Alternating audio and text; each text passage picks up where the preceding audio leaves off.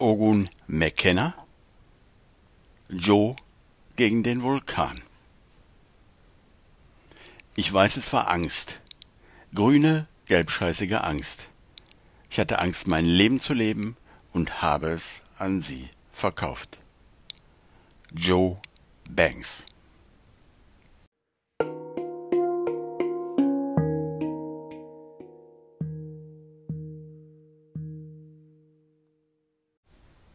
In dem Film Joe gegen den Vulkan geht es um den Protagonisten Joe Banks, bei dem eine lebensbeendende Krankheit diagnostiziert wird, die wie so manche lebensbedrohlichen Krankheiten dieser Tage einfach fake ist.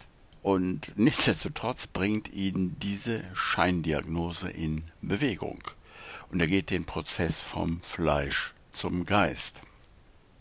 Es gibt wenig gute non-duale Filme. Ich würde auf fünf kommen.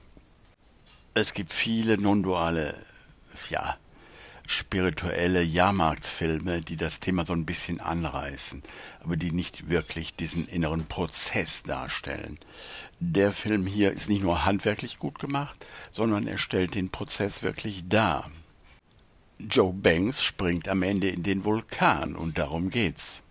Das bedarf der Vorbereitung, aber eben darum geht's, um Selbstauflösung, um die Überwindung der Angst vor dem Nicht-Selbst.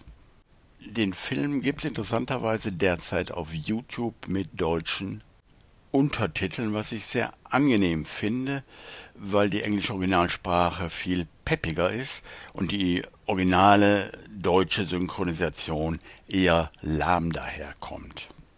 Also habe ich das zum Anlass genommen, auf YouTube eine kleine Filmbesprechung zu posten und die findest du hier in der Podcast-Beschreibung in einem Link.